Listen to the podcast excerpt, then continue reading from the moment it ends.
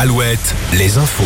Denis Lebars, bonjour. Bonjour, d'importants travaux commencent cette semaine sur le périphérique nord de Nantes. Ça va durer un mois.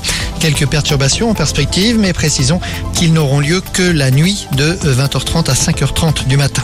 Entre La Rochelle et la Vendée, le coup d'envoi enfin des travaux aujourd'hui sur le pont du Bro, le pont levant sur la Sèvre niortaise en panne depuis le 18 mois, ce qui cause bien des difficultés dans le trafic.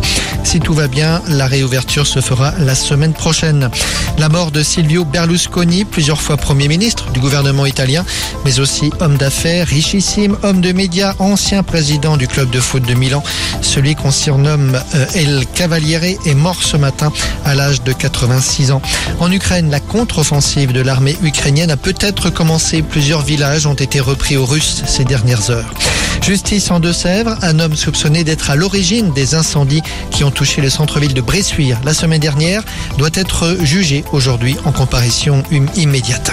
Dans le Finistère, une cellule d'écoute psychologique a été mise en place ce matin au collège du Helgoat, le collège de la jeune fille de 11 ans tuée samedi soir par un voisin. Précisons que le pronostic vital du père est toujours engagé. Le tireur, âgé de 71 ans, est toujours en garde à vue. Son épouse également. Novak Djokovic retrouve la place de numéro 1 mondial après sa victoire sur la terre battue de Roland Garros.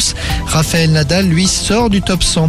En foot, quid du match Bordeaux-Rodez, marqué, rappelons-le, par des incidents lors de la dernière journée de Ligue 2. La Ligue doit rendre sa décision aujourd'hui à la mi-journée.